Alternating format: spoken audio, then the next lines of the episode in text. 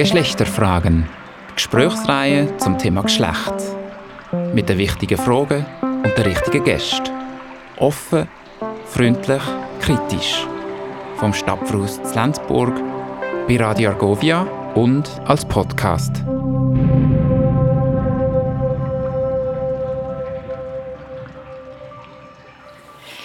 Guten Tag, willkommen hier im Stadtverhaus Lenzburg zu dem Gespräch und zum Podcast in Gesprächsreihe Geschlechterfragen. Einmal im Monat treffen wir uns hier im Rahmen der aktuellen Ausstellung Geschlecht um das universale und interessante Thema, das uns auch etwas angeht, das Geschlecht unter verschiedenen Aspekten und in verschiedenen Perspektiven anzuschauen. Heute reden wir über die Wirtschaft. Und das Geschlecht ist die Wirtschaftswelt immer noch ein Man's World oder stimmt das schon lange nicht mehr? Und warum hat es 2022 immer noch recht viel weniger Frauen in den Geschäftsleitungen und in den Verwaltungsräten in der Schweiz als Männer? Meine beiden Gäste wollen, das kann man glaube ich sagen, in die gleiche Richtung, nämlich zu einer größeren Diversität innerhalb der Geschäftsleitungen und der Verwaltungsräte, aber sie haben, glaube ich, ein bisschen andere Ansätze, wie sie dort wetten. Herzlich willkommen. Esther Miriam de Boer, Unternehmerin und CEO von Get Diversity, Verwaltungsrätin und Expertin für Vielfalt und Inklusion. Sie ist bei Burgdorf im Kanton Bern aufgewachsen, hat ursprünglich an der ETH Zürich Architektur studiert. Esther Miriam de Boer ist Mitglied von der FDP. Herzlich willkommen auch ähm, Valentin Vogt, Unternehmer, Verwaltungsrat und Präsident vom Schweizerischen Arbeitgeberverband. Er ist in Rapperswil-Jona aufgewachsen. Er hat an der HSG Betriebswirtschaft studiert und ist ebenfalls Mitglied von der FDP. Und mein Name ist Nicoletta Cimino.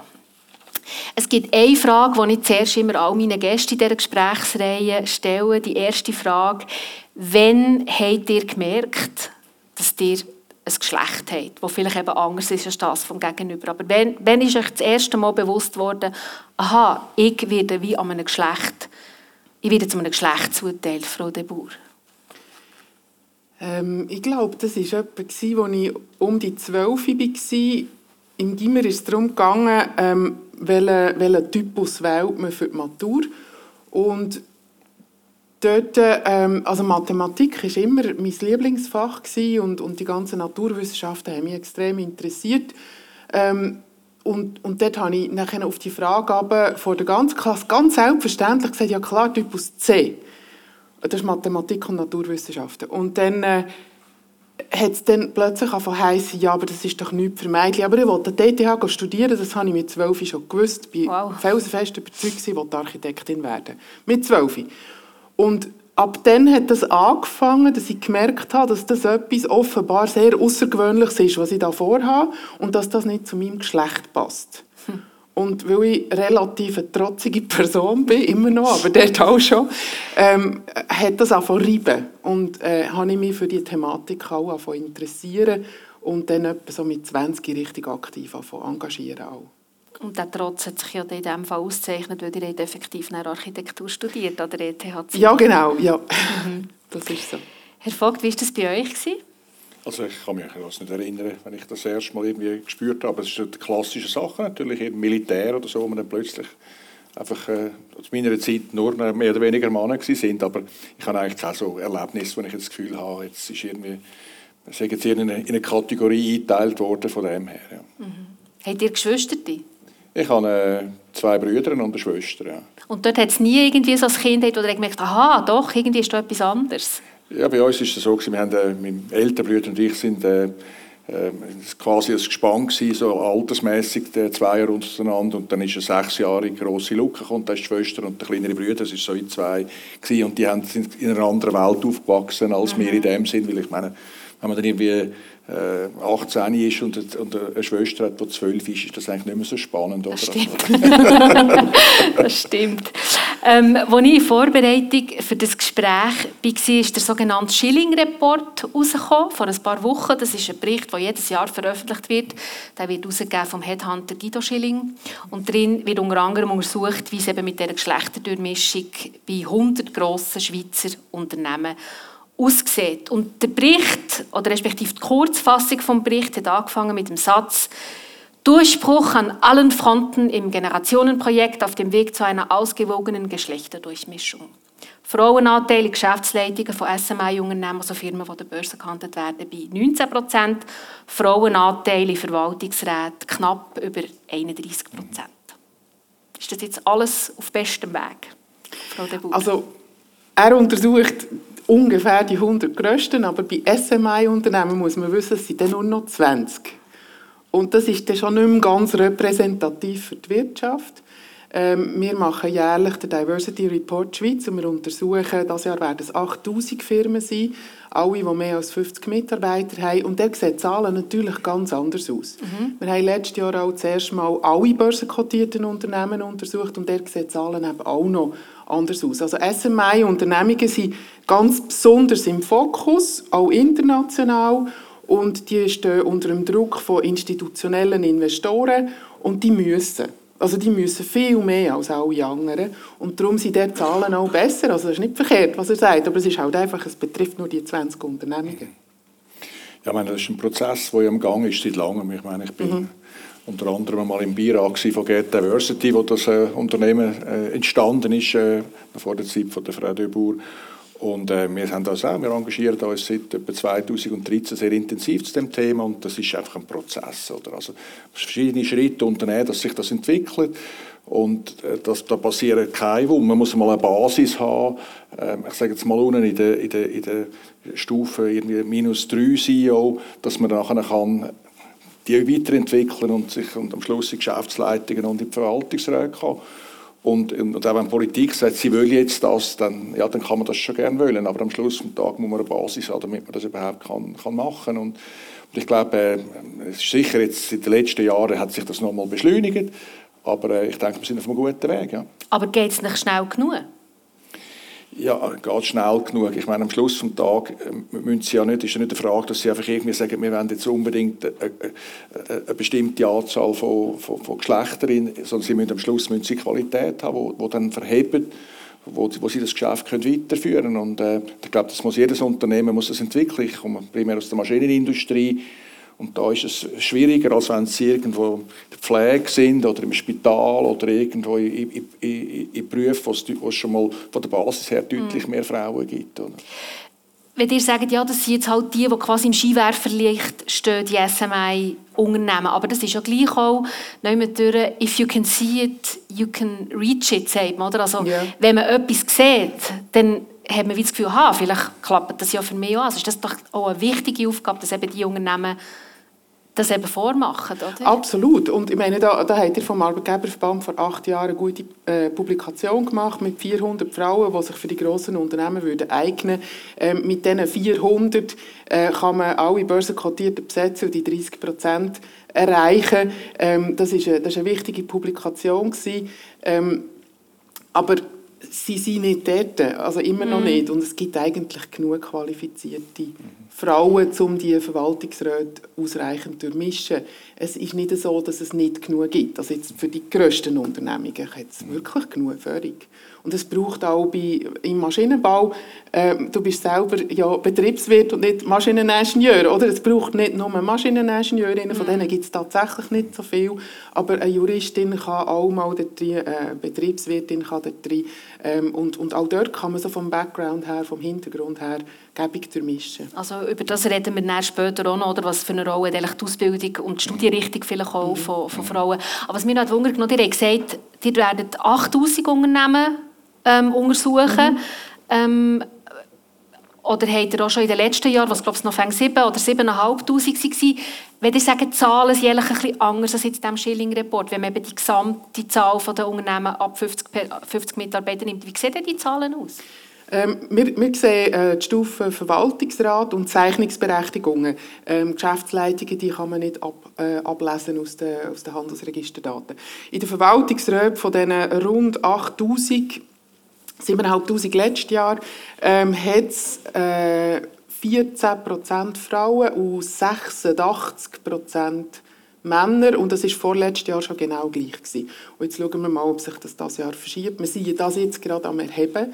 Äh, ich habe noch keine äh, Prognose, weil äh, wir sind noch nicht so weit mit den Daten. Der kommt im Juni kommt der raus. Mhm. Gut, darunter hat es natürlich auch viele Familienunternehmungen, wo irgendwo etwa 50 Mitarbeiter, das ist, das ist schon relativ äh, mit, sehr ein mittelständisches Unternehmen und da spielen zum Teil auch andere Kriterien natürlich eine Rolle äh, als, als Mann oder Frau, sondern die, sind primär auch Treiber, die haben jetzt auch, wem gehört das Unternehmen, wer ist da äh, Aktionär von dem und, und ob, jetzt das, ob jetzt da Tochter oder ein Sohn geboren ist, das, spielt, das, ist, das kann man ja nicht beeinflussen in dem Sinne. Ja, also wir schauen auch Firmengrössen, Firmenalter und all das an und da sehen wir eben nicht riesen Unterschied. Es spielt nicht so eine Rolle, ob ein Unternehmen jung oder alt ist, gross oder klein ist. Also die Daten, die sind relativ ähnlich überall. Sie sind bei den Börsenkotierten besser, weil die Börsenkotierten mit den institutionellen Investoren einfach nochmal einen anderen Druck haben und jetzt auch mit dem Artikel 734 im Obligationenrecht mit den Geschlechterrichtwerten einen anderen Druck haben, um sich zu bewegen. Vor acht Jahren war die Initiative, die ihr habt lanciert vom Arbeitgeber. Also wir haben eigentlich äh, sehr viel, sehr viel wir haben zuerst, mal, zuerst haben wir einmal eine, eine Umfrage gemacht bei den Börsenkotierten und gesagt, äh, wieso haben ihr das Gefühl und was ist das Thema, wieso haben wir viel weniger Frauen. Der erste von uns war, die haben gesagt, äh, wir finden die Frauen nicht. Dann haben wir gesagt, okay, gut, dann haben wir mit äh, der Vorgängerin von der Frau Döbur, mit dem Guido Schilling, Professor Hill, waren etwa sechs Parteien, gewesen, haben wir gesagt, wir haben ähm, an mal etwa 200 Frauen, die schon in Verwaltungsräten sind.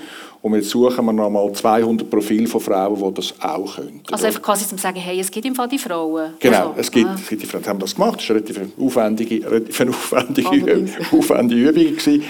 Und dann haben wir das gehabt und, dann, und dann mit dem haben wir eigentlich das Argument, hey, wir finden die Frauen nicht, äh, haben, wir, äh, haben wir eigentlich können erschlagen. Es ist äh, noch schwierig. Sie hat viele Frauen gesagt, ja, wieso bin ich nicht dabei? Und gesagt, das ist nicht der Punkt, dass sie oder sie nicht dabei sind. Doch, das ist eben vielleicht der Punkt, wenn eine hat drauf sein Nein, nein der Punkt ist, es gibt noch weitere 200. es, ist ja nicht um, es ist ja nicht darum gegangen, um jetzt die oder die andere Frau jetzt spezifisch, sondern es ist einfach darum gegangen, es gibt sicher noch mhm. genügend, um das zu machen. Und dann haben wir äh, so einen Code of Conduct für Executive Search Firmen gemacht. Es gibt etwa 30 Firmen in der Schweiz, die sich mit dem Thema VR, Vermittlung von Verwaltungsräten für Unternehmen beschäftigen. Die haben alle, alle 33 unisono haben das unterschrieben.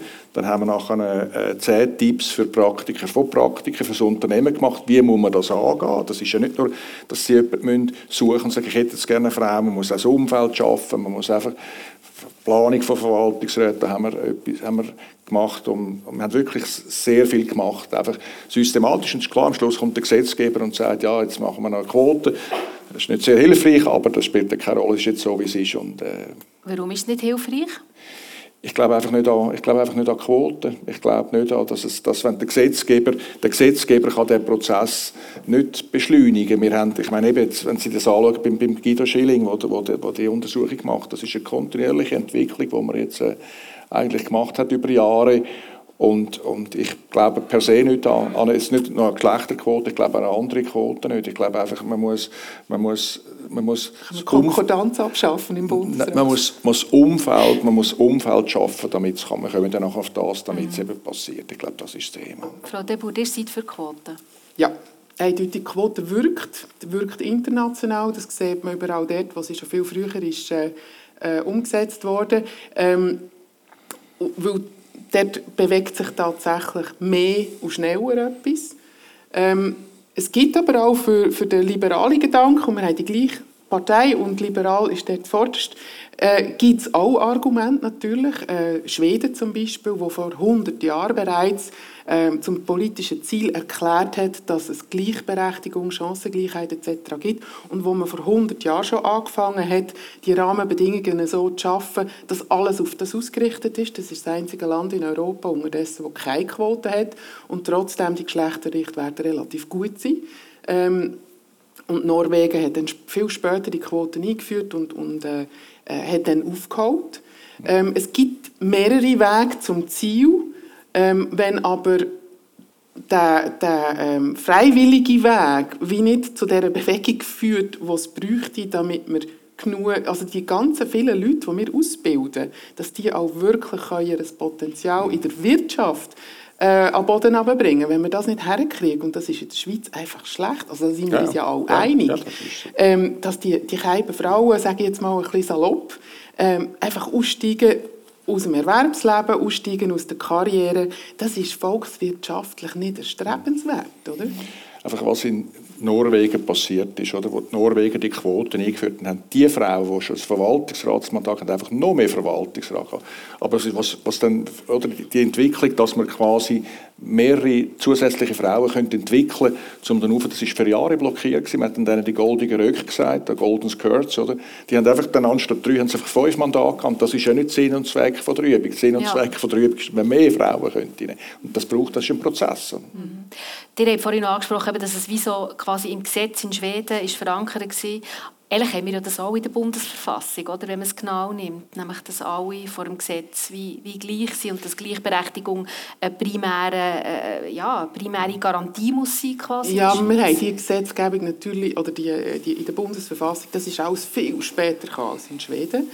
Und wir haben ähm, nicht so viele konsequente Rahmenbedingungen wie in Schweden, wo, wo einfach ähm, von, von ähm, den Krippenplätzen, die günstig und qualitativ und ausreichend vorhanden sind, über ähm, Elternzeit, die für beide Elternteile gleich ähm, berechtigt ist, ähm, und auch ganz wichtig, Individualbesteuerung. Ich meine, wir sind jetzt fängs am Unterschriften sammeln für die Individualbesteuerung. Das hat Schweden schon lange. Mhm.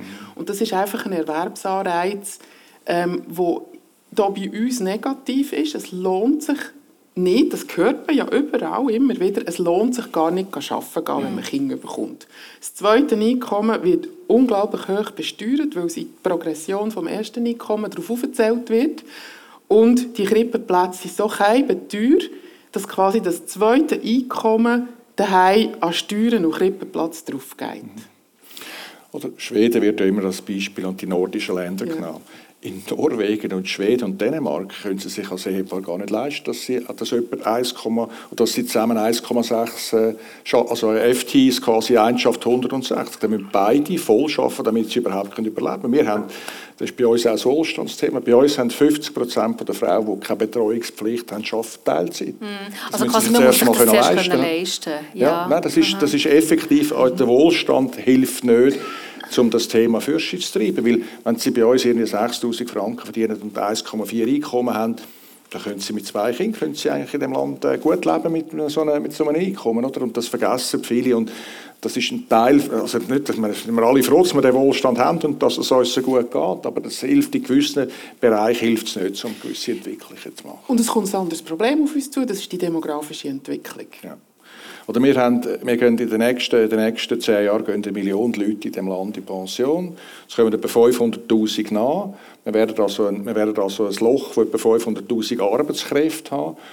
Und, und dann geht es gar nicht, nur, gar nicht um die Altersvorsorge, sondern es geht darum, den Wohlstand zu behalten. Also wenn wir den Wohlstand haben wollen, den wir jetzt haben, dann müssen wir entweder äh, deutlich produktiver werden, oder? Um mit weniger Leuten das können, das gleiche Bruttoinlandprodukt zu erwirtschaften. Und das ist wirklich das Problem. Und das haben wir, wir haben ein paar Potenziale. Eines davon ist ganz bestimmt sind Frauen, das andere Potenzial ist die Eltern.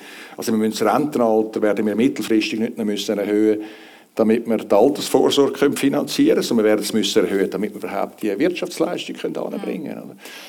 Ihr habt vorhin beide etwas gesagt, nämlich die Tagesstruktur oder respektive ja. die Vereinbarkeit von Familie und Beruf. Jetzt seid ihr ja beides Liberale. Und ehrlich könnte man ja sagen, als Urliberale, sorry, Familienplanung ist Privatsache. Ähm, da muss jeder für sich entscheiden, wie er sich organisieren will. Ist das wirklich Aufgabe vom Staat? Also, Aufgabe vom Staat. Ich meine, wir sind als Volkswirtschaft, sind wir als Staat und wir sind eine Gemeinschaft. Und wenn wir keine Kinder mehr haben, dann haben wir keine Arbeitskräfte mehr, dann haben die Eltern nachher wirklich ein Wohlstandsproblem. Man muss es auch von der volkswirtschaftlichen Seite her anschauen. Mhm. Und in diesem Sinn ist es einfach keine Privatangelegenheit und auch einfach kein Luxus, wo man sich leistet oder nicht leistet, zum Kind haben oder nicht. Sondern das ist für den Fortbestand vom Wohlstand, von der Wirtschaft und, und, und, ist das die Bedingung, dass man Kinder bekommt. Und wir, wir hören in der Schweiz immer wieder die Zahl, ähm, eine Frau bekommt 1,3 Kinder. Das klingt ja noch so okay. Ja. Ähm, das sind aber zwei Menschen, die 1,3 Kinder bekommen. Jeder Mensch in der Schweiz bekommt im Schnitt 0,65 Kinder. Und das klingt, glaube ich, ein bisschen gefürchiger, weil das ist unter 1. Das heisst, wir schrumpfen. Und das müssen wir uns bewusst sein, dass tut äh, einen Zuwanderungsdruck auslösen mit den Arbeitskräften, die uns abhanden kommen, wo ähm, ich kenne eine Partei, die das dann wird ausschlachten und sagt, noch mehr Ausländer, noch mehr Ausländer, noch mehr Ausländer. Ja, aber wer pflegt denn unsere Alten? Wenn wir keine eigenen Leute mehr haben, wer macht denn die Arbeit im Land? Wer tut denn den Wohlstand aufrechterhalten, mhm. wenn wir keine Leute mehr haben? Und insofern, denke ich, ist es eine Staatsaufgabe, Strukturen und Rahmenbedingungen zu schaffen, dass, ähm, dass man eine Familie gründen kann.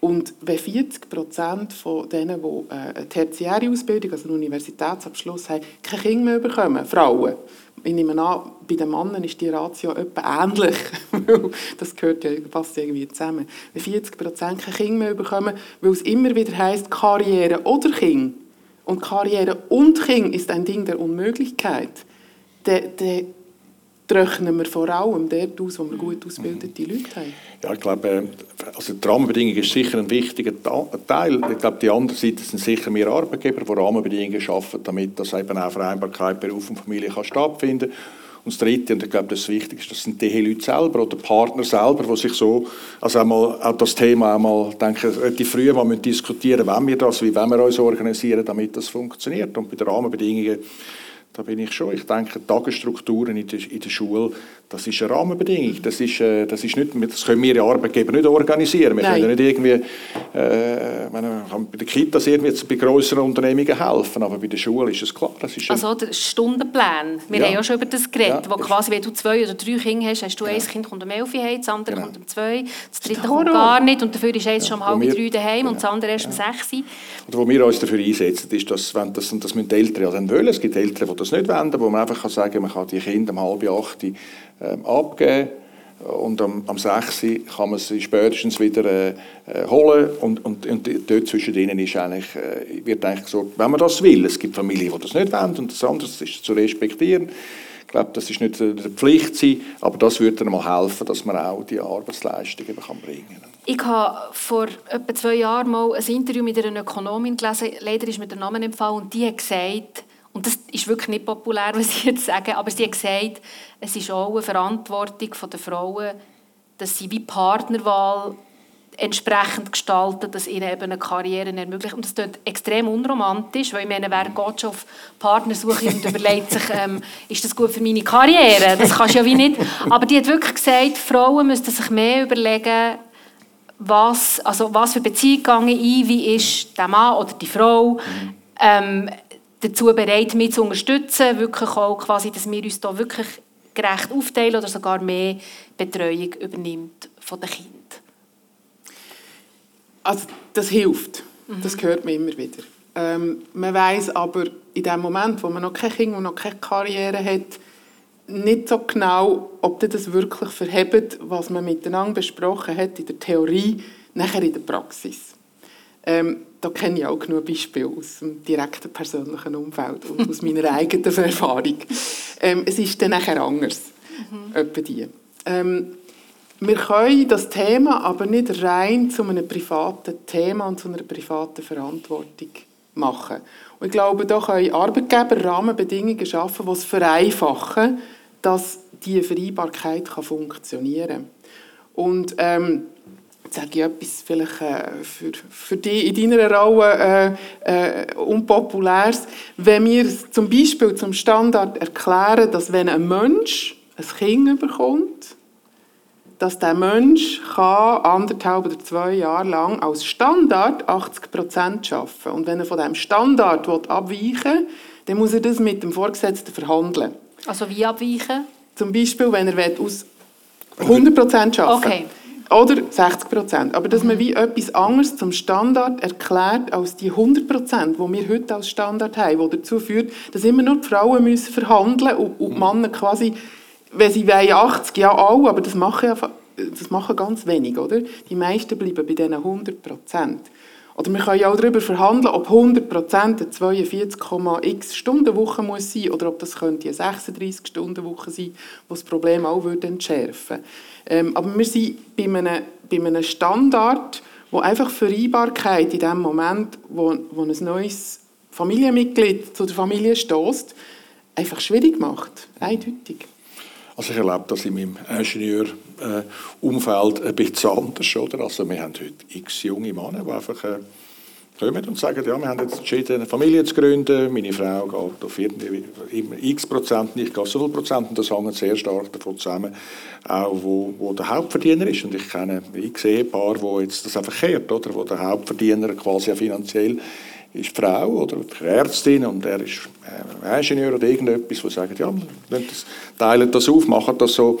Und wir sind dem eigentlich äh, offen gegenüber, weil ich sage immer, wenn man sich, wenn man sich dem Markt verschließt, von Leuten, die sagen, ja, ich will jetzt 80 Prozent schaffen, das kommt bei uns nicht, in, kommt bei uns nicht in, in Frage, ja, dann machen wir etwas falsch. Aber das ist doch nicht auf allen Niveau möglich. Also ich kann mir nicht vorstellen, dass irgendwie der CEO von einer Schweizer Grossbank 80 Prozent Ja, also ich sage man muss das nicht dem CEO von, einer, von, von einem SMI-Unternehmen auf, aufhängen, aber das ist heute, ich sage Führungskräfte sagen wir immer 80 Prozent geht, weniger wird schwierig. Oder? Ja, also ja. 80 Prozent, ich weiß nicht, was deine Erfahrung ist, aber 80 Prozent Führungskräfte geht.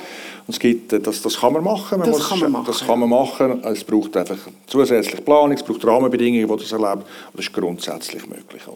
Jetzt das sind Einzelbeispiele und die sind wichtig, die sind löblich, die sind ähm, vor allem wichtig als, als Vorbilder. In der Statistik sieht man aber im Moment in dieser Standardsituation, ein Mensch kriegt ein Kind, äh, gehen die Männer in den Prozent auf und die Frauen in den Prozent runter. Und dort müssen wir wie an diesem System etwas umschrauben, dass die, die, der Abstand, der auch zu Lohnunterschied führt, wo noch 20 mhm. Jahre später ein Problem darstellen in, im BVG, in der dritten Säule, in der Altersvorsorge und, und, und. Im, in allem, oder? Ähm, einfach die, die Schere geht auf und da entsteht ein Gap, wo volkswirtschaftlich gefährlich ist mhm. und wo wir müssen anfangen lernen schließen. Aber wie machst du das? Also wie tut man den Männer zum einen animieren, dass sie eben wirklich verhandeln mit dem Chef und sagen, hey, ich bekomme ein Kind, ich will nur noch 80 Prozent mhm. arbeiten. Und die Frau, die sagt, hey, ich gehe nach, der, nach, nach, nach dem Mutterschaftsurlaub zurück, aber nicht mit 60, sondern mit 80 oder sogar mit 100 Prozent. Ja. Das kann man ja wie nicht, das kannst ja wie niemandem befehlen. Nein, nein, aber man kann es ja, verhaltensökonomisch gestalten. Natschen. Also wir haben eine natürliche Bewegung, die sich im Moment abzieht. Das ist der Fachkräftemangel, oder? Also ich meine, wenn Sie Leute suchen und irgendwie, dann sind Sie ja bereit, irgendwie einen gewissen Kompromiss zu machen und sagen, okay, gut, grundsätzlich, wenn man das, also so kenne ich viele Firmen, die sich dem Thema eigentlich kritisch gegenüber äh, sind und ich habe gesagt, ja, ihr schließt somit, wenn ihr euch so verhaltet, schließt ihr einfach irgendwie 30 Prozent der Leute, die potenziell für euch interessant sind, schließt ihr aus und wenn ihr das wollt, ist das okay, aber dann bitte, dann, dann müsst ihr nicht klagen. Ne? Reden wir doch von dem Potenzial der Frauen. Ähm, die Mehrheit der Leute, die eine Matur abschließen in der Schweiz, sind nach wie vor Frauen. Die Mehrheit der Studienabgänger an Universitäten sind Studienabgängerinnen sind, sind Frauen. Und dann irgendwann ist aber, wenn man in die Geschäftsleitungen schaut, hat es eben plötzlich nicht so viele Frauen, wie es eigentlich müsste haben, wenn man sagt, die Mehrheit von denen, die, also die einen Hochschulabschluss mhm. haben, sind Frauen. Wo bleiben die? Wo sind die? Warum sind die nicht dort, wenn es eigentlich mehr hat von ihnen als von Männern? Wir haben von Anfang an, da gibt es verschiedene Themen. Also eines davon ist, dass wir haben etwa, in der Schweiz wir bilden etwa 10'000 Sozial- und Geisteswissenschaftler aus. Davon sind etwa 75 Prozent Frauen und der Arbeitsmarkt nimmt etwa 3'000 auf. Oder? Das ist eigentlich nicht sehr sinnvoll, was rein Wirtschaft, das ist sicher spannend, um sich auszubilden und irgendwie viel über das lernen. Aber wenn Sie Ethnologie studieren und nachher Taxi fahren, ist das nicht, das ist nicht Sinn und Geist von einem Ethnologiestudium. Oder? Ich glaube, es fängt bei der Studienfachwahl an. Oder was, auch die Idee dort, oder? Sie haben es vorher von der Liebe gehabt, oder? Die, die Idee, wenn man anfängt zu studieren, oder, mal zu überlegen, kann ich, kann ich in, in fünf Jahren einen Job, kann ich, aus, kann ich mit dem Job leben, oder kann ich mich kann ich mit den Familien unterhalten? Oder? Die Gedanken sind natürlich leider noch nicht so ausprägt und ich glaube, bei der Studienfachwahl haben wir, äh, es an. Oder? Das darf würde uns helfen. Darf ich dort einhaken? Weil dort kommt eine kulturelle Komponente dazu. Im deutschsprachigen Raum und in Zentraleuropa ist man sehr viel mehr darauf fokussiert, was hat jemand studiert, mhm. nachher bei der, also bei der Wahrscheinlichkeit, ob man eine Stelle bekommt oder nicht. Im englischsprachigen Raum, ähm, Amerika, England, ist die Wahl vom Studienfach viel weniger relevant. Also da hat man Historiker, die irgendwie Finanzchef werden. Oder Journalisten. Genau, also dort ist das nicht so wichtig, was man ursprünglich mal studiert hat, sondern man tut sich die Erfahrung quasi ähm, on the job mhm. aufbauen und wenn man dort bewiesen hat, dass man Finanzchef sein kann, dann kann man Finanzchef sein, schiessen gleich, was man studiert hat. Mhm. Und ähm, mich fragt mich auch immer, wie, wie bist du als Architektin an den Punkt hergekommen, dass ich am Schluss an der HSG Strategie unterrichtet habe. Das ist sehr ein ungewöhnlicher Weg in der Schweiz, dass man ohne HSG-Studium äh, Strategie unterrichtet, zum Beispiel. Mhm. Und das ist mehr so das englische Prinzip, oder? Mich hat das einfach fasziniert. Ich habe mich reingeknäult. Ich bin Autodidaktin auf der Betriebswirtschaft und in der Strategie und, und, und. Aber ich habe seit 20 Jahren ein Unternehmen. Ich bin dort selbstständig als Strategieberaterin und tue die grössten Unternehmen beraten. Ähm, und, und, das ist so meine Geschichte. Aber das ist in der Schweiz sehr ungewöhnlich mhm. und im zentraleuropäischen Raum. Also ich bin sehr froh, dass alle Ingenieure, die grosse Kompressoren entwickeln, eine Ingenieurausbildung haben. Ja, das ist klar, ja. Sonst würden unsere Kompressoren nicht funktionieren. Also, also ich meine, ja, ich, ich, ich, sage immer in einer Karriere, aber das ist mehr so eine generelle, ich sage dem eine T-Karriere. Man muss irgendwo, wenn man in einer Führungsfunktion ist, muss man, muss man Film etwas verstehen, vielleicht nicht alles im Detail. Und irgendwo, und das ist dann der Strich am T, muss man ganz, ganz genau Bescheid wissen, weil das hilft, zu verstehen, wenn andere irgendein Thema haben, wieso das so komplex kann sein und man kann irgendwo wirklich im Detail mitreden. Das ist immer so ein, eine Guideline für, für, wenn man eine Karriere aufbaut, dass man nicht einfach irgendwo da oben schwebt, sondern dass man irgendwo halt auch noch wirklich im Detail rauskommt. Aber man kann zusammenfassen, wenn wir jetzt von der Studienwahl reden, es gibt zu viele Leute zu viel und zu wenig, zu wenig Ökonominnen. So. Nein, also es gibt vor allem zu wenig, die Naturwissenschaften, ja, Ingenieurwesen, also die ganzen technischen Berufe studieren. Also dort sind wir wirklich zu kurz. Mhm. Bei den Ökonominnen und Ökonomen ähm, weiß ich nicht, ich glaube nicht. Genug, Nein, da gibt es ja. genug. Ja. Ähm, müssen wir da vielleicht auch noch, also eben MINT-Fächer und alles, das, das ja. wissen wir alle, ähm, das wird ehrlich, ehrlich pushen, aber ähm, was würdet ihr der jungen Frau, also wenn jetzt eine junge Frau zu euch kommt und sagt, ähm, ich habe jetzt die Matur abgeschlossen, ich werde irgendwann mal richtig viel Macht haben, was soll ich studieren? Ja, ich glaube, äh, um Macht, das ist ja irgendwie der falsche... Ja, weil mit Macht kannst du die Sachen verändern, ja, ja, das ist oder? Der falsche, falsche. Aber ich würde sagen, man sollte sich einfach mal informieren, was es überhaupt gibt. Ich meine, die Studienfachwahl in meinen Augen, auch in unserem Bildungssystem, ist, da hat noch viel Potenzial. Nach der, nach der obligatorischen Schule wird überall geschaut, dass jedes Kind eine Anschlusslösung hat, äh, begleitet es.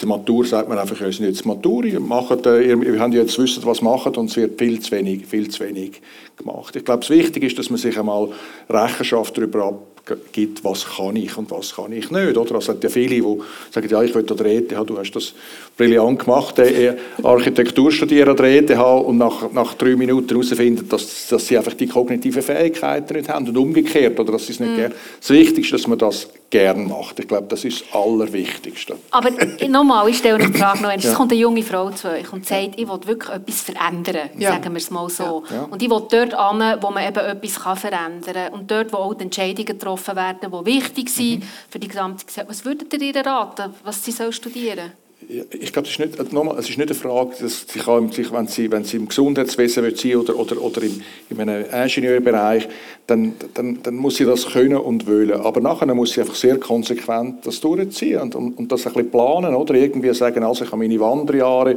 dann bilde ich mich weiter, ich gehe einen Schritt, mache den nächsten Schritt, ich habe äh, eine Familie, ich weiß, dass ich nicht aufhören arbeiten, ich werde dann vielleicht reduzieren, gehe weiter. Ich glaube, das ist mehr das. Also einfach die Idee, ich will irgendwo Macht, Macht kann man, äh, ja, dann kann man, wenn man Bundesrat ist, hat man Macht, oder wenn man CEO ist, hat man Macht, aber das ist nicht eine Branchenfrage, oder in meinen Augen.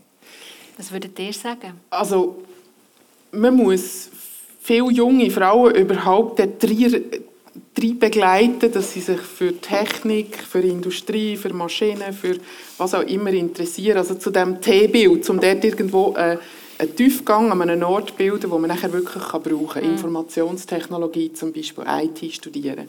Ähm, das ist nicht etwas, wo sie von selber einfach so drauf kommen, weil sie sie prägt in eine andere Richtung. Ähm, oder es gibt so die Frauenberufe oder Vereinbarkeitsberufe, Lehrerin werden. Meine, meine Nichte, Gottenkind, sagt, ich will Lehrerin werden, weil dann kann ich Teilzeit arbeiten und dann kann ich Kinder haben. Und dann habe ich immer Ferien, wenn meine Kinder Ferien haben. Das ist noch verrückt, oder? dass sich junge Frauen schon überlegen, wie kann ich es denn machen, wenn ich mal Familie ja, habe. Ja genau, die ist 21 jetzt. Mhm. Und das ist meine Nichte, also die ist nicht irgendwie ähm, also die hat mich als Tante gehabt, von Anfang an. Und, das Vorbild eigentlich. und ich denke, da, da komme ich, also ja, da habe ich wirklich äh, Schnappatmung, wenn ich so höre. Wobei Lehrer ein guter Beruf ist. Absolut, absolut. Aber das ganze Geschichtchen dahinter, oder, wo sie sich alles schon zurechtgelegt hat, das ist ja fatal. Mhm. Der Gedanke macht sich praktisch kein junger Bursch in diesem Alter.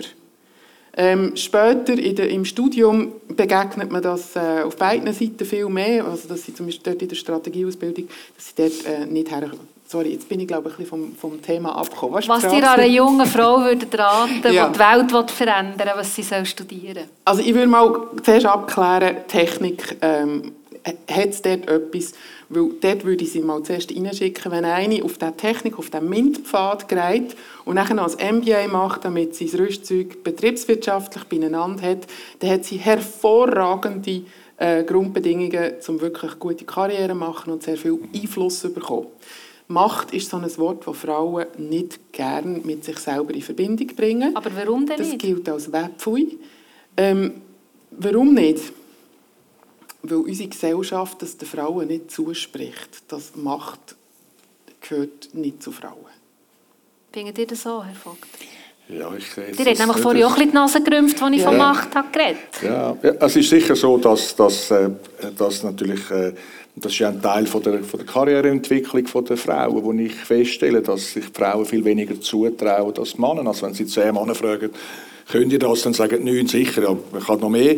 Und der eine sagt, ja, vielleicht, ja, vermutlich kann ich es auch. Und wenn sie die gleiche Frage einer Frau stellen, dann äh, sagen ein paar, ja, nein, ja, vielleicht, ich weiss nicht, kann ich nicht und so. Und ich meine, das ist auch bei gleicher Qualifikation. Bei gleicher Qualifikation. Ja, ja. ist einfach eine Frage vom, das ist auch, es hat auch sehr viel Sympathisches dabei, sage ich jetzt einmal, äh, auf eine Art, aber auf eine Art hindert es eben auch Frauen dann, um irgendwie können, den Schritt zu machen, zu sagen, hey, das kann ich. Und es braucht viel mehr, ich stelle einfach in meinem Umfeld, es braucht viel mehr Überzeugungsarbeit, um eine Frau zu motivieren. Man muss sie quasi abholen, muss äh, dreimal ansetzen und sagen, okay, also jetzt, mhm. nein, das ist, wir reden nochmal drüber äh, und so. Und, und, das braucht viel, es braucht einen anderen Approach. Und wenn man das nicht macht, dann, dann und das nicht weiß, dann verliert man viele Frauen auf dem Prozess. Mhm. Frau Debur, ihr beratet und coacht ja so Frauen. Oder? Ihr, ähm, ihr habt auch viel Kontakt mit so Frauen, die, die schon sehr viel äh, Verantwortung haben, ähm, die in Verwaltungsräten sind, die Geschäftsführerinnen sind. Und ihr habt mir im Vorgespräch erzählt, es gibt enorm erfolgreiche Frauen, die immer noch wie so ein das Gefühl haben, ja, ich einfach Schwein gehabt, dass ich bin dort, wo ich bin. Und irgendwann merken sie dann vielleicht, dass ich gar nicht so viel kann, wie sie auch meinen, dass ich kann. Was, wie macht ihr denn das? Also wie tut ihr die dann so ein bisschen pushen, dass sie sich eben vielleicht doch noch etwas getrauen? Also gut, die sind ja schon CEO mhm. oder Verwaltungsrätin, die haben sich schon ganz viel getraut. Ähm, ich tue sie einfach damit konfrontieren, dass sie jetzt so ein bisschen das, das Typische, ich bin nicht gut genug für bringen, statt zu sagen, ähm, ja, da stehe ich, das bin ich, das kann ich und das mhm. will ich. Und ähm, eine Übung, die wir manchmal machen, also das Beraten ist übrigens nicht, unser Kern, ist nicht unser Kerngeschäft, aber das machen wir, weil wir, wenn wir Besetzungen machen, oder, wenn, wir, wenn wir Direktansprachen machen im Executive Search, müssen wir Frauen etwa die drin genau. begleiten, genau. dass sie sich das zutrauen. Ähm, eine Übung, die ich mit ihnen mache, ist, ähm, stell dir vor, du bist ein Mann, wie würdest du es argumentieren? Und meistens dauert es dann eine Sekunde und dann hat sie es verstanden. Ähm, und muss nachher lachen und sagt, Gell, jetzt bin ich wieder in dieser Scheibe Frauenfalle gelandet. Und ich sage ja. Und, und ähm, einfach mal herstehen und so ein bisschen behaupten, man kann das, oder? Ähm, auch wenn man nur 80 Prozent kann. Aber den Rest kann man ja lernen und so. Einfach so diese Haltung von... Aber das heisst ja, die Referenz ist eigentlich immer noch der Mann. Also du argumentieren wie ein Mann. Hm. Ähm, nein, ich weiß nicht, ob die Referenz ein Mann ist, das glaube ich nicht, sondern es ist mehr, ähm, also, das sieht man in der Forschung, in der verhaltensökonomischen Forschung, Frauen haben an sich selber den Anspruch, dass sie alles können, müssen können, was auf dieser Liste draufsteht, damit sie sich getrauen, das zu machen. Mhm. Und ähm, Männer, wenn man denen die gleiche Liste vorsetzt, dann sagen sie, ja, das kann ich. Dabei sind sie etwa 80 Prozent qualifiziert. Und ähm, der Rest, das geht irgendwie, oder? Das tut man dann improvisieren. Und das ist ein Selbstverständnis. Das ist eine andere Form von ähm, Perfektionismus oder von ähm, Selbstvertrauen, wo einfach zu unterschiedlichen ähm, Einschätzungen führt. Mhm. Und ich nehme jetzt als Referenz den Mann, um etwas auszulösen. Mhm. Und das ist nicht, ich glaube nicht, dass das die Referenz ist, sondern es ist einfach, das hilft, um das Gespräch schnell äh, umzukehren. Habt ihr bei euch auch schon festgestellt, dass ihr nach, ähm, sage jetzt zehn Punkte, die man muss, ihr habt vielleicht fünf von denen, die ihr würdet erfüllen und sagen, ja, das kann ich. Also so das typisch Männliche. Merkt ihr das bei euch? Ich erfülle dann elf. nein. Also, perfekt. Ich bin Perfektionist, nein. Nein, aber im Ernst. ihr seid ja jetzt äh, irgendwo gelandet, ihr habt eine Position, auf diesem Weg habt ihr ab und zu nach sicher müssen getrauen, etwas zu übernehmen, wo ihr vielleicht noch nicht ganz parat war. Also ja, wie leicht ist euch das gefallen? Ja, natürlich ist das so in der Praxis. Oder? Ich meine, wenn Sie irgendwie, ich habe ein, Bör ein Unternehmen äh, von einem Grosskonzern rausgekauft, ich habe so eine Börse gebracht. Und ich meine, ja, das ist also, wenn man dort probiert, perfektionistisch zu sein, dann wäre das nie gelungen. Ja? Eine gewisse Risikofähigkeit auch und zu sagen, okay, was passiert, wenn es schief geht und, und aber ich glaube, es braucht einfach eine gewisse gesunde Risikofähigkeit und ich glaube, das ist auch das, was man probieren auch, auch äh, bei den Frauen anzubringen. Also nicht einfach blöd Risiken eingehen, sondern eine gesunde Risikofähigkeit. Weil, wenn Sie schauen, was in der Vergangenheit auf dem Planeten entstanden ist, oder, da hat es ein paar Leute, die äh, Ian Musk oder ein paar andere Leute, die haben relativ grosse Risiken genommen mhm. und, haben, und ohne das wäre, kämen wir ja, kämen wir ja nicht weiter, oder? Von dem her. Natürlich braucht es auf der anderen Seite auch Leute, die dann sagen, ja halt, ist das genug abgewogen, gehen wir da zu grosse Risiken ein oder so. Und ihr, Frau de Boer, seid ihr auch jemand, der inzwischen vielleicht eben die Reflexion bei sich auch das merkt, so, oh, jetzt ich das rein, dass ich irgendwie das Gefühl habe, ich kann es nicht, dabei kann ich es einfach mal probieren, ob es geht? Ja, ähm, und zwar vor 14 Tagen das letzte Mal. Ähm, ich habe einen Vortrag vorbereitet und man hat mir so einen Redecoach gestellt, der so TED-Talks trainiert. Und ich habe mit dem das besprochen und er hat mir so den Spiegel vor und sagt, du tust jetzt, wie wenn du das nicht kannst. Dann dachte ich, auch ich. ja, äh, natürlich. Ich mhm. kippe auch immer wieder in das rein. Gleichzeitig habe ich aber auch, ähm, meine Eltern sind beide Holländer. Und wir, kommen, wir sind zugewandert. Und wir sind dem Anderssein immer ausgesetzt gewesen äh, in der Schweiz. Und das haben wir auch immer zu spüren bekommen. Das heisst, wir sind aufgewachsen mit der Reflexion von, was ist jetzt gut an mir, was zwar anders ist und ein bisschen Nasenrümpfen auslöst, aber irgendwie muss ich ja gleich ein Selbstbewusstsein bewahren, oder? Und, und das habe ich von klein auf immer gehabt. Das heisst, so, dass der Selbstbehauptungstrieb, ähm, der ist wahrscheinlich bei mir ein bisschen ausgeprägter als bei vielen anderen Leuten, die ein bisschen mehr in der Komfortzone aufgewachsen sind. Mhm. Eben, ich gehe jetzt im der DTH Architektur studieren, auch wenn ja. das nicht Mädchen ist. Ja, das ist mir dann gleich, ja. Mhm. ja. Das braucht es, oder? Das ist dann das Risiko, ich weiss nicht, wie das dort ist. Und wie das reagiert. Mhm. Und, und dort hat es Professoren gegeben, die gesagt haben, ihr seid eine Frau, wieso studiert ihr Architektur? Mhm. Kopf. Und oder andere, die sagen, ja, die Frauen kommen nur daher, um gut zu heiraten. Kopf. ja, okay. nein, das ist, das ist so, ein bisschen, äh, so wie dem dort begegnet. Und das ist heute zum Teil noch so. Das ist, ist das heute, das, das wäre jetzt ja. meine Frage gewesen, ist das wirklich heute noch so? Also. Das hört man mhm. niederschwellig auch unter Studierenden zum Teil. Also das sind nicht einfach nur Professoren, die das sagen, sondern das sind so das sind so Bemerkungen, das sind so Mikroaggressionen, die halt immer noch rumschwirren. Vielleicht weniger wie früher, ich weiß es nicht. Unterdessen sind es, glaube ich, über 50 Prozent Frauen in der Architektur. Aber schon zu meiner Zeit waren es 40 Prozent Frauen. Gewesen. In der Architektur? In der Architektur. Und das ist 30 Jahre her. Im Maschinenbau übergeben, das wäre gut. Im nächsten, Im nächsten Leben wollte ich übrigens Maschinenbau studieren, weil das ist wirklich ein spannendes Studium. Ja. Ähm, ihr sucht Frauen für die Verwaltungsräte. Ja. Wie macht ihr das? das ist nicht das Problem. Wir suchen Firmen, die Frauen suchen für Verwaltungsräte. Die zu finden, ist kein Problem. Mhm. Wir haben äh, einerseits den Board Club mit 100 Frauen, die aktive Verwaltungsräte sind bereits. Ähm, und dann machen wir äh, einfach Research, wie alle anderen Executive Searcher auch. Ähm, wir haben ein riesiges Netzwerk, wir kennen ganz viel und dann ähm, haben wir auch manchmal Aufträge, wo, ähm, wo, wir, über, wo wir richtig müssen suchen müssen. Zum Beispiel? Ähm, über eins kann ich ähm, öffentlich reden, das ist ein grosses Spital. Ähm, also die Inselgruppen, und die haben ein, äh, in Bern die haben ein Profil gehabt, wo sie auf uns zugekommen sind und haben gesagt, wir brauchen jetzt wirklich nochmal eine Frau im Team. Jetzt ist das einfach dummerweise ein Profil, das ganz schwierig ist, eine Frau zu finden. Schaffen ihr das? Und dann äh, habe ich das Profil angeschaut und gesagt, ja, ich glaube schon. Also, wir gehen jetzt halt einfach die extra Meilen, dürfen wir auch im Ausland suchen. Weil es ist mhm. zugegebenermaßen nicht ganz ein einfaches Profil gewesen. Und dann hat er gesagt, ja, alles, was Deutsch kann, ist gut. Und äh, dann sind wir auf die Suche gegangen und dann haben wir Longlisten gebraucht, Shortlisten und so weiter. Sie haben plötzlich sechs Frauen in der engsten Auswahl gehabt. Sie haben drei ins Interview geholt und der Verwaltungsratspräsident hat gesagt, wir haben nie gedacht, dass wir eine Wahl haben. Und sie entsprechen auch einem Profil.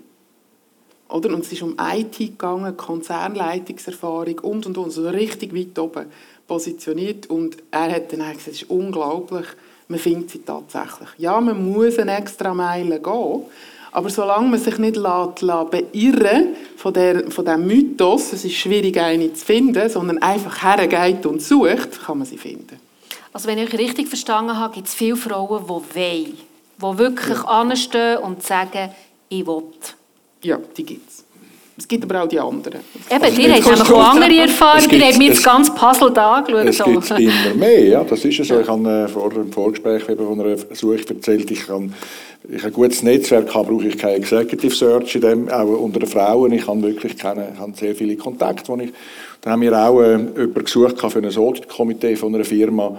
Und dann haben, äh, dann haben wir äh, eine Shortlist mit fünf Frauen drauf gemacht. Dann habe ich die angefangen abtelefonieren. Und die erste gesagt, ja, sie, sie will nur in einem börsenkotierten Unternehmen ein Mandat. Die zweite gesagt, ja, sie sei schon in einer, in einer Suche hinein und äh, sie will jetzt nicht nochmal in, in eine nächste Suche hineingegangen. Und dann nach der vierten hat es mir den Uki rausgegeben. Dann habe ich einem, einem, einem Finanzchef von der Geberit angerufen, das SMI-Unternehmen, und hat gesagt, wer ist interessiert dem? Und er hat gesagt, ja, der überlegt sich das. Und hat mir zwei Tage später gesagt, ja, er, er, er schaut es genauer an. Oder? Und ich glaube, einfach dort, dort braucht es dann einfach halt auch noch den Schritt, um, um irgendwie... Äh, oder das Telefon zu ihr und sie hat noch eine gefunden. Ja, so wie das vorhin wir sind schon fast am Schluss von dem Gespräch, aber es ist mir wichtig, wir reden von, von Geschlecht, wir reden von Diversity, aber was heisst das auch noch? Es heisst eben nicht nur männlich oder weiblich, sondern es gibt ja noch eine andere Diversität, die wichtig ist und immer wichtiger wird in der Wirtschaft, nämlich auch der Hintergrund. Eben, zum Beispiel, von wo kommt jemand, was hat jemand für einen Hintergrund, für familiäre ähm, Netz, ähm, was für eine Ausbildung hat jemand, ist jemand direkt in Gym, ins Gimmi und dann an die Uni? Oder hat er quasi zuerst eine Berufsbildung gemacht und hat sich dann so wie aufgeschaffen und das ist ja, glaube ich, auch etwas, was euch glaube, beiden ein Anliegen ist. Mhm. Ihr habt in eurem, in eurem Firmennamen Get Diversity. Wo stehen wir hier in der Schweiz? Ähm, ich bin eine Gegnerin von Quoten, auch wenn es darum geht, die Durchmischung so zu gestalten, dass man irrelevante Informationen beizieht. Ein Geschlecht ist eine irrelevante, für Qualifikation, irrelevante Information, äh, Körpergröße, Alter, verheiratet oder nicht, Kind oder nicht, das sind alles Hautfarbe, Religion. Hautfarbe, Religion, you name it, sexuelle Orientierung sowieso. Ähm, das sind irrelevante Informationen und es ist dumm, wenn man die beizieht, um quasi äh, einen, einen Personalkörper zu gestalten. Wir gehen in unserer Arbeit und wir machen unterdessen auch wirklich Strategieberatung für Diversity und Inclusion in Unternehmungen, um die Basis herzukriegen. Gehen wir so daher, dass wir sagen, die brauchen eine Vielfalt von Lebensrealitäten, die sich einstellt von selber, wenn man aufhört, die irrelevanten Informationen zuzulassen beim mhm. Entscheidungsprozess. Mhm. Und dann muss man nicht auf, auf schauen, hat man jetzt ähm, so und so viele Leute, die an der Uni studiert haben und andere, die auf dem zweiten Bildungsweg kommen. Man, muss, man kann aufhören, all das, was eigentlich nicht relevant ist, anzuschauen und wirklich auf die Eignung der Person konzentrieren. Und dann kann man auch jemanden, der viel Eis hat, aber tatsächlich einen guten Finanzchef oder Finanzchefin ist, einstellen, weil einem das nicht mehr so stört, was dort im Hintergrund mal passiert ist, wenn man sich darauf fokussiert, was kann diese Person heute?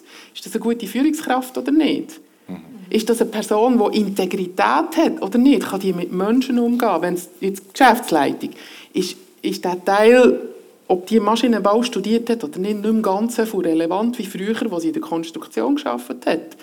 Und dort oben kann auch eine Historikerin möglicherweise eine gute Arbeit leisten, ähm, wo, wo von der Substanz, also von der, vom Inhalt des Unternehmens nicht so viel versteht. Aber nochmal, wo stehen wir hier in der Schweiz im Vergleich ja, zu anderen Ländern? Nicht gut. Mhm. Also wir kommen von einer ganz anderen äh, Perspektive her. Wir sagen einfach, das ist mit Durchmischung, wir sagen, äh, wir sehen das grösste Potenzial in der Welt. Ich bin absoluter Befürworter, dass es nicht nur Mann, Frau, sondern alt, jung oder und andere Themen auch, dass mhm. Durchmischung, durchmischte Teams eigentlich im Schnitt eine bessere Leistung bringen als so mono ausgerichtet. Und es gibt natürlich auch, auch äh, wir haben so Abteilungen, wo wir junge Ingenieure oder junge Ingenieurinnen haben, so zwischen 25 und 35. Dort haben wir dann eine Abteilung, wir ziemlich Durchzug, weil die die, sich, äh, sind dort, dann gehen sie wieder, oder? Dann sich weiterbilden in, innerhalb des eigenen Unternehmen oder, oder, oder, oder auch weiter. Und wir haben dort einfach strategisch einfach ein paar ältere Ingenieure platziert und Ingenieurinnen platziert, einfach, damit die dort die Stabilität in dieser mhm. Abteilung mhm. anbringen, oder? Mhm. Also ich glaube, man muss das Unternehmen muss man einfach halt einfach ein bisschen über, über den Tellerrand ausdenken und nicht für morgen und übermorgen, sondern halt auch noch fürs nächste Jahr, oder? Und, aber ich glaube, wir sind auf wir sind auf einem Weg. Natürlich, wir sind, wir, haben, wir sind noch nicht dort aus meiner Sicht, wo wir sollten sein aber man kann es nicht erzwingen, sondern muss einfach jetzt den Weg kontinuierlich weitergehen. Wir müssen aber, oder, äh, in dieser Fachkräftestrategie vom Bundesrat sind ältere Leute ist, ist auch ein Pfeiler nebst der Geschlechterdurchmischung. Wir müssen wirklich auf der politischen Ebene Rahmenbedingungen schaffen, die es denen auch erleichtert, wenn sie sich eignen, tatsächlich all die Stellen zu bekommen. Und solange wir so unglaublich hohe äh, BVG-Abzüge haben ab 50, ist es einfach für ein Unternehmen, also ich bin selber Arbeitgeberin, ich bin einig verschrocken, was ich BVG zahle für eine 59-Jährige. Mm. Und ich habe mir dann gesagt, das mache ich nie wieder, weil das so teuer ist.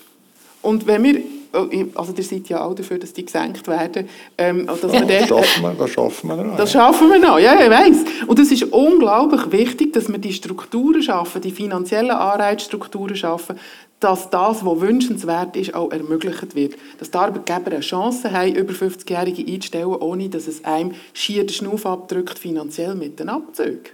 Also, ich stelle fest, es ist wichtig, dass die Wirtschaftswelt, ich sage jetzt mal, weiblicher wird es ist immer noch sehr männlich prägt, aber dass es eben junge Leute hat und alte Leute. Ähm, das ist ein gutes Schlusswort. Vielen herzlichen Dank für das Gespräch, Frau Debur und Valentin Vogt. Vielen Dank euch für das Interesse. Ähm, falls ihr die Ausstellung Geschlecht noch nicht habt gesehen dann äh, lade ich euch ein, die noch zu schauen. Es gibt sehr viele Inputs, ähm, auch von all dem, was wir heute hier zusammen besprochen haben. Und äh, ich wünsche euch allgemein einen schönen Sonntag. Vielen Dank.